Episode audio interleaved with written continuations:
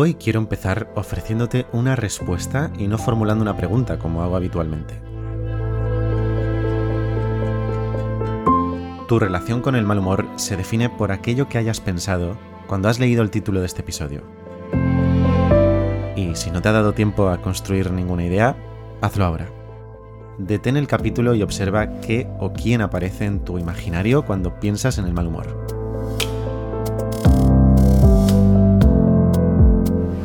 ¿Has pensado en una persona cercana que siempre está de mal humor? ¿O esa persona eres tú? ¿Te has dicho a ti misma que no convives habitualmente con él? ¿O estás deseando escucharme hablar sobre cómo librarte de esta sensación tan desagradable? ¿Sabrías definirlo? ¿Adivinarías para qué te sirve experimentarlo? ¿Te permites sentirlo? Supongo que ahora te acercas a este espacio desde otro lugar. Ahora ya sabes qué es o qué representa el mal humor en tu vida, si está lejos o lo ves pululando a tu alrededor y si tiene algún sentido para ti sentirlo o no.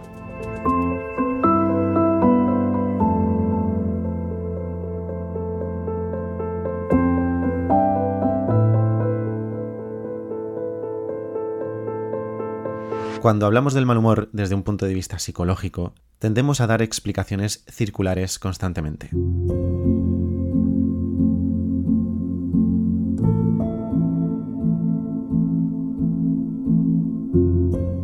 El mal humor nos genera estrés y ansiedad, afecta nuestro bienestar emocional, puede tener consecuencias fisiológicas incluso, deteriora nuestras relaciones interpersonales y nuestras vinculaciones más íntimas, somos menos productivos.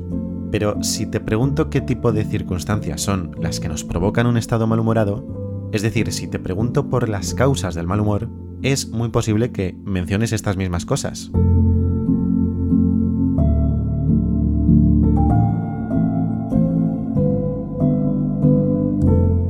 Déjame explicarte esto.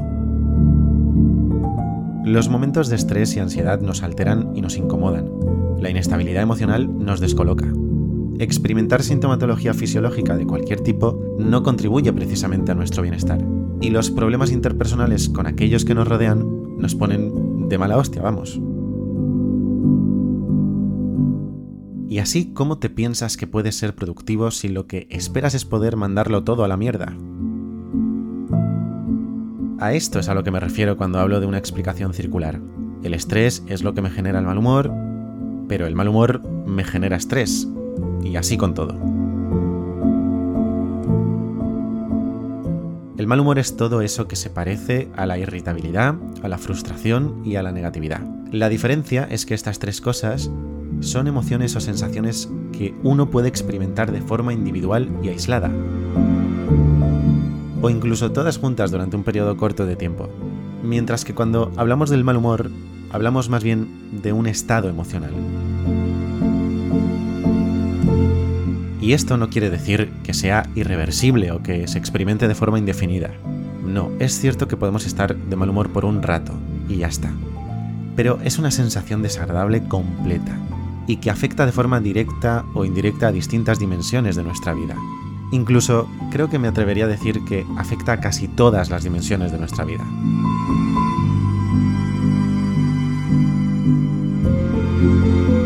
No me imagino un día malhumorado en el que el trabajo fluya, la convivencia con otras personas sea agradable y se resuelva satisfactoriamente una incidencia comprando ese billete de tren.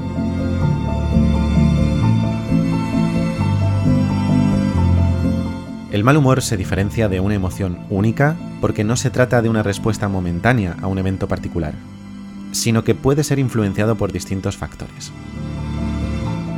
Algunos te los acabo de nombrar, como el estrés acumulado, pero hay otros un poco más profundos y que tienen que ver con nuestra forma de percibir el mundo, como son las preocupaciones subyacentes y los patrones de pensamiento negativos. Ahora te hablaré de ellos. Antes déjame decirte que, aunque haya hecho una pequeña diferenciación entre la emoción y el estado emocional, en realidad el mal humor abarca una mezcla de emociones primarias y secundarias.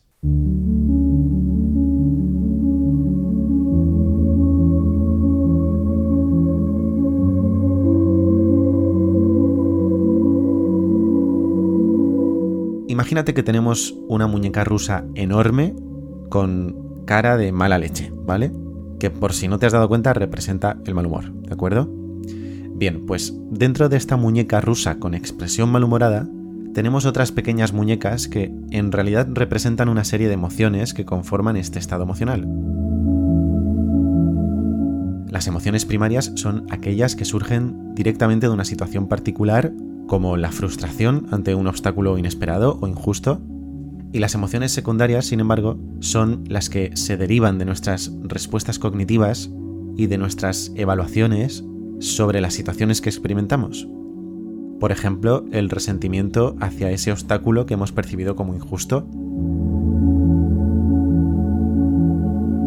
Frustración, emoción primaria, resentimiento, emoción secundaria. Para que lo entiendas un poquito mejor, hablemos un momentito de nada sobre los celos. Este es el ejemplo clásico para saber diferenciar las emociones primarias de las secundarias. Los celos son la respuesta emocional que sentimos ante la posibilidad de perder la atención o el afecto de alguien que nos importa. Pero esa preocupación es la suma de una serie de emociones primarias, como el miedo, la ira o la tristeza, y nuestros pensamientos o interpretaciones sobre las cosas. Por ejemplo, creo que ese amigo tiene un interés sexual por mi pareja. Y esa suma da como resultado una emoción secundaria, en este caso los celos. Pero entonces, si el mal humor es como un paquetito de emociones y las emociones suelen experimentarse de forma más aislada, ¿por qué el mal humor se mantiene en el tiempo? ¿Por qué hay gente capaz de vivir malhumorada siempre? Ese siempre es una licencia poética, por cierto, porque en psicología no trabajamos con conceptos absolutos.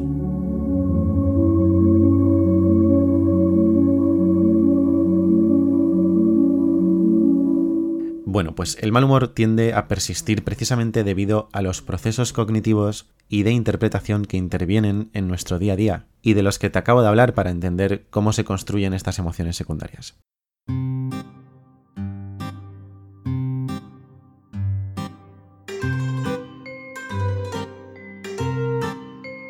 Las personas que experimentan mal humor pueden interpretar eventos neutrales de manera negativa, agravando así su estado emocional,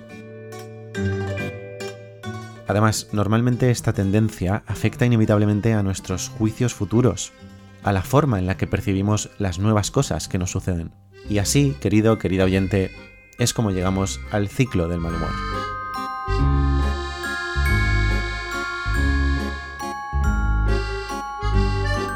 El ciclo del mal humor es un patrón autoperpetuante de pensamientos, de emociones y de comportamientos negativos que se retroalimentan entre sí y que mantienen y amplifican un estado emocional desagradable.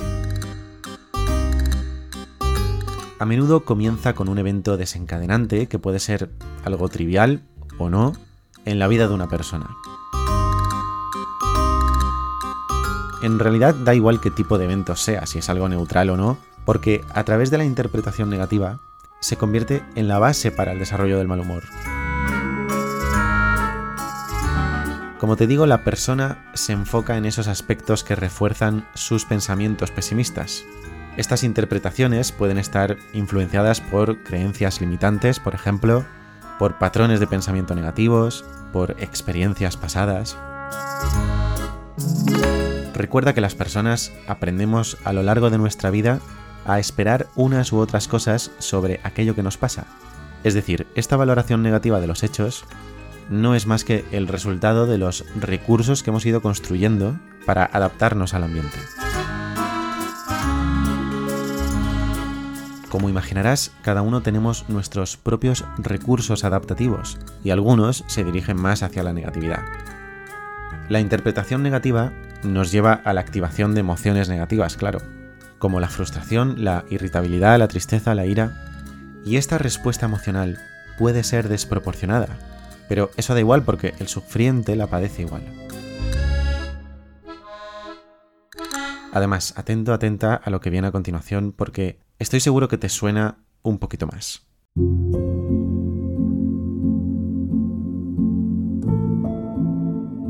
Lo que acompaña a estas emociones son los pensamientos rumiantes.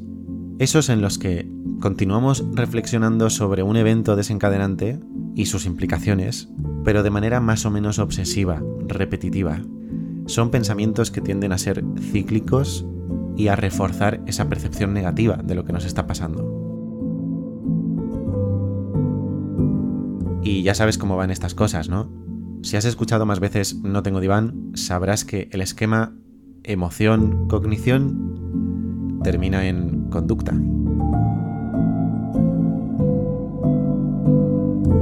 Comienzan entonces las dificultades para tomar decisiones o para distanciarse de las situaciones, para observarlas de una forma más objetiva.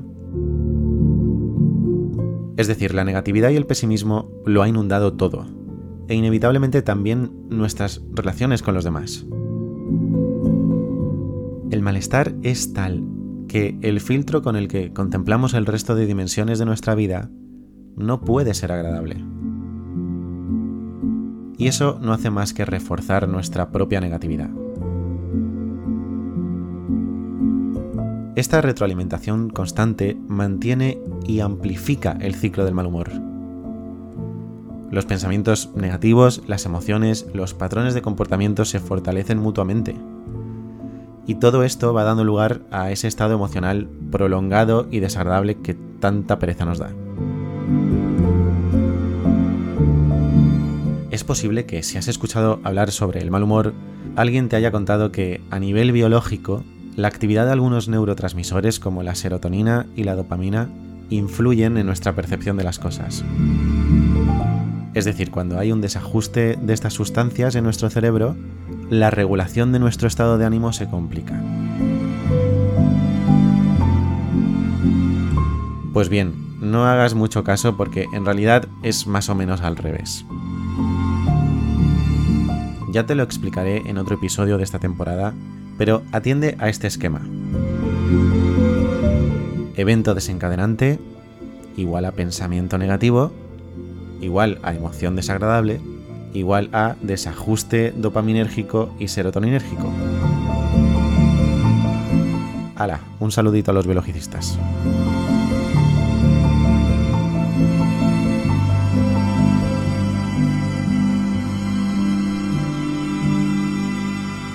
No te preocupes porque, como te digo, esto lo entenderás mejor dentro de unas semanas. Si me preguntas cómo romper este ciclo del mal humor, te diré que la respuesta rápida consiste en desafiar nuestras interpretaciones negativas de las cosas e interrumpir esos patrones de pensamiento rumiante que tanta lata nos dan.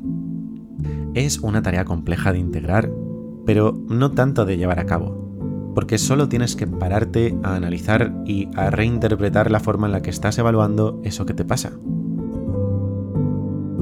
Eso sí, no caigas en la trampa de los gurús del coaching que te culpabilizan de lo que sientes. Habrá eventos que tengan el suficiente peso como para desencadenar una serie de pensamientos y emociones desagradables, ¿cómo no? Si tu pareja te contesta mal, si no te sale bien ese examen, si se te rompe el aire acondicionado en plena ola de calor, o si tu jefe es un imbécil, ¿cómo no vas a estar de mal humor? Por eso siempre te invitaré a que trates de analizar aquello que te rodea y luego decidas si te permites o no sentir aquello que el cuerpo te pide sentir. Bueno, me corrijo. Permítetelo siempre. pero trata de medir hacia dónde te lleva eso que sientes.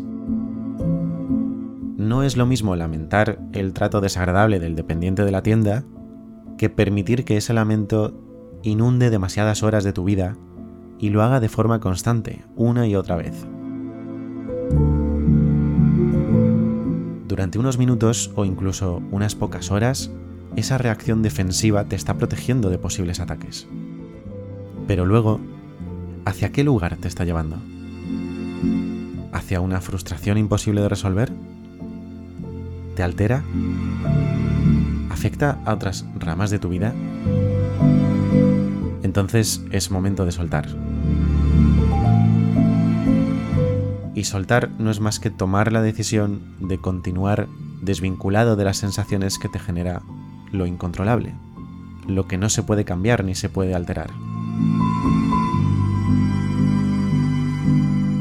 Se trata de tomar conciencia de que la ausencia de control también es válida, de que hay espacio para regular la expectativa y que aceptar el malestar no siempre va de llevárselo a la cama.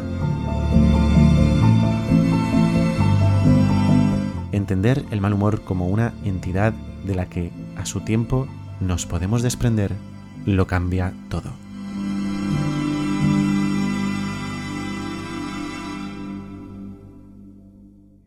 No tengo diván, un podcast de Dani Blázquez. Puedes encontrarle en todas las redes en arroba Dani. Suscríbete para no perderte ningún episodio y, si te gusta el programa, puedes puntuarlo desde tu plataforma habitual.